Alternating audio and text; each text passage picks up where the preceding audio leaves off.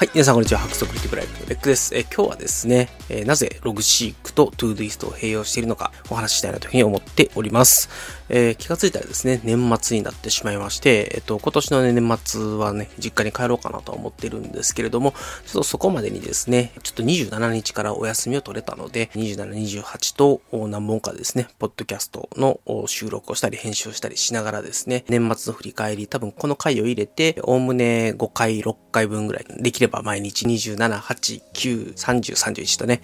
更新をしていって、まあ、ブログ記事と、ポッドキャストと YouTube の動画を更新していけたらというふうに思っております。今回は第145回の回にコメントをいただきましたので、まあ、それにお答えするような形でお送りしていきたいなというふうに思います。えっと、サトシ村田さんからいただきました、えー、 Hacks Radio 145回を拝聴単純な興味としてタスク管理を Todoist でされているのはなぜだろう、えー、自分は Logseq のみで右側の目次リスト内にずらっとタスクを並べて日付タグで見つけるんだけど、当日のページに出てくると。で、便利機能的な理由があるなら知りたいということで、えっと、こちらですね、ツイッターでもご回答差し上げたんですけど、まあ、ちょっと軽めに回答してるだけなので、もう少し詳しくお話をしていきたいなというふうに思います。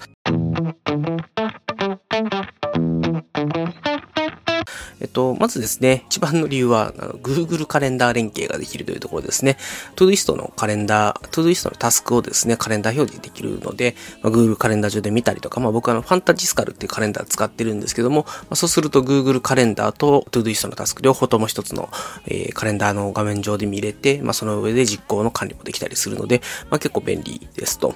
で、一番ですね、Google カレンダーの連携ができて嬉しいポイントっていうのがたすくまっていうですね、あまりむちゃくちゃメジャーなツールじゃないので、ライフ界隈の人たちはご存知だと思うんですけども、なかなかメジャーなツールではないので補足をしておく。と、このたすくまというのが、タスクをあらかじめ書き出しておいて、まあ、何時にどのタスクだったり予定だったりを実行しますみたいなのを、タイムログみたいな形でですね、えー、その実行をしていつ終えたかみたいなのを、まあ、記録していくことができて、まあ、メモもそこに残したりすることができるっていう、まあ、タスクの実行管理をするというかね、自分がやらないといけない予定とタスクをバーっと書き出しておいて、まあ、それを頭から実行していって、まあ、どれぐらいの時間、いつ何をやったかっていう記録を残していくようなツールなんですけれども、このタスクマというツールに、あの、カレンダーの取り込み機能っていうのがありまして、Google カレンダーの自分の予定だったりとか、まあ、仕事の予定だったりとか、からですね、ToDoist の今日やるタスクみたいなものを書き出しておいて、それをまた取り込んでいくということができるというのが、まあ、一番の理由ですと。はい。なので、まあ、あの、ちょっと一般的ではないかもしれないですけれども、タスクマに予定だったり、タスクだったりっていうのを完全にですね、ToDoist と Google カレンダー上で管理さえしておけば、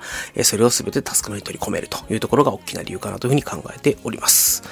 はい。で、次2点目がですね、タスクの URL というのが欲しいなというところがあります。一つはですね、えっと、例えば、今までエバーノートにタスクのメモを残してたんですけれども、あの、最近はこの Logseq に、タスク、 Todoist の今日やるタスクを取り込んで、で、今日やるタスクのメモっていうのは全部 Logseq 上に残していくということをやってるんですけれども、まあ、その時にタスクのメモからですね、 Todoist 上のタスクにもリンクを貼っておくっていうことをやっておきますと、まあ、特に、えっと、1日で終わらないようなタスクっていうのもあったりするので、でまあ、そういう時にですね、タスクを分割するんではなくて、僕はもうあの複数日かけてやるようなタスクも、まあ、今日日付、今日締め切りはしてあるんだけども、一応ですね、次の日に先送るみたいな形で、次の日、次の日、次の日にどんどんタスクが先送られていったりするんですけれども、まあ、そういう時にですね、例えばそのタスクのリンク集みたいなものというか、例えばここに参考資料ボックスのフォルダありますよとか、あ、あるいはここの URL を見て作業するといいよとか、まあ、何時何分のこのメールとか、このスクリーンショットで依頼が来てますよみたいな、まあ、そういったものをですね、 Todoist のタスク上に貼り付けてあって、まあ、すぐ思い出せたり、すぐ情報にアクセスできたりできるようにしているので、まあ、そういったものをですね、呼び出すときにタスクのメモからですね、一旦 Todoist の画面を呼び出して、そこに集まっている、そのタスクにまつわるリンク集みたいなものですね。そういったものにアクセスできるようにすると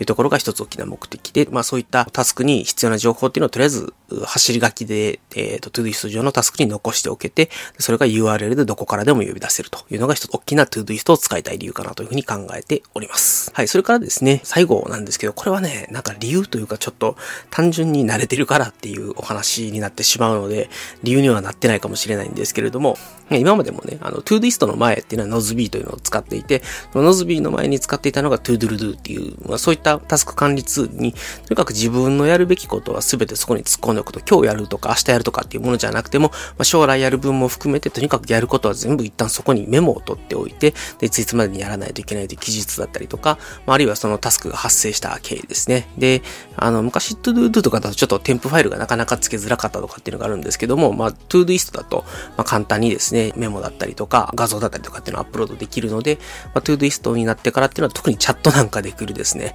作業の依頼なんかのスクリーンショットなんかをポッと置いておくとですね、えっと、後からなんでこれのタスク発生したんだっけみたいなのが追いやすかったりするという、まあ、メリットがあったりするので、まあ、使っておりますと。とにかく、やらないといけないことは全部 ToDoist に突っ込むという癖、まあ、タスク管理ツールに突っ込むという癖が昔からもう十数年やってきてることなので、あの、ToDoist に全部集めるぞという形で今までやってきたので、そこにタスクを突っ込んでおいて、まあ、たまたまログシークっていうのがタスクを取り込んでメモを残すのにすごく便利な場所だったからログシークを使ってメモを残してるっていうだけなので、まあ、別にログシークなくて ToDoist だけあればそれでいいというのが実態なんじゃないかなという気もしています。はい。ということで、まあ、あの、理由になっているないかもしれないんですけれども、えー、ToDoist に全てのタスクを突っ込んでおいて、今日やる分だけを切り出して、デイリーノートであるログシークに書き出すというのが、まあ、しっくりきているというのが、まあ、一番の理由かなというふうに思っております。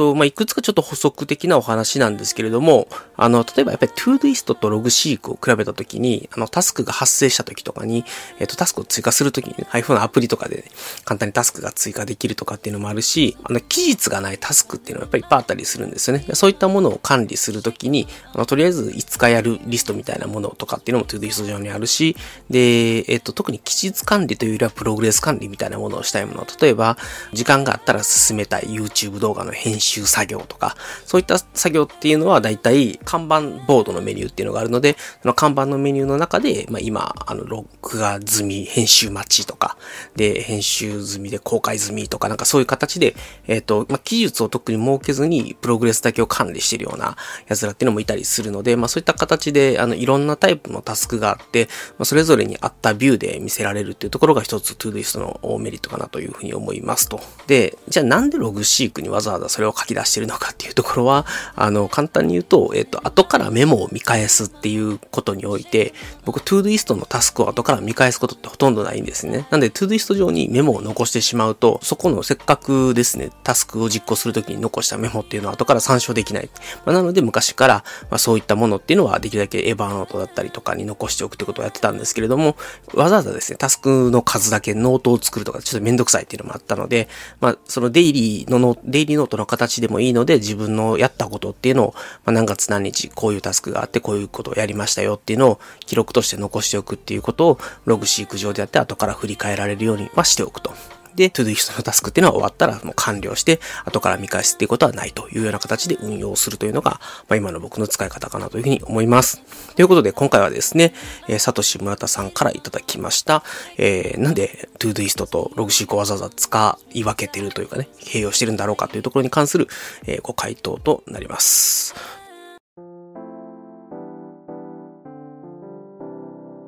ということでですね、今回あの、 Hacks Radio というあの、ハッシュタグ Hacks アンダーバーレイディオというハッシュタグがですね、ツイッター上にあってそちらにコメントいただいたんですけれども、かなり久しぶりにですね、コメントいただくことができてちょっと嬉しかったので、ぜひですね、あの、皆様、あの、お気軽にいろんなツッコミとかですね、いろんなご質問等々、 Hacks アンダーバーレディオハッシュタグの方にいただければ幸いでございます。ということで、ご支援の番組、 Beck's Hacks Radio 皆様からのご意見ご感想、お悩み相談等々募集しておりますので、ハッシュタグ、 Hacks アンダーバーレディオの方にぜひぜひお便りいただければ幸いでございますというのと、 beck1240、ア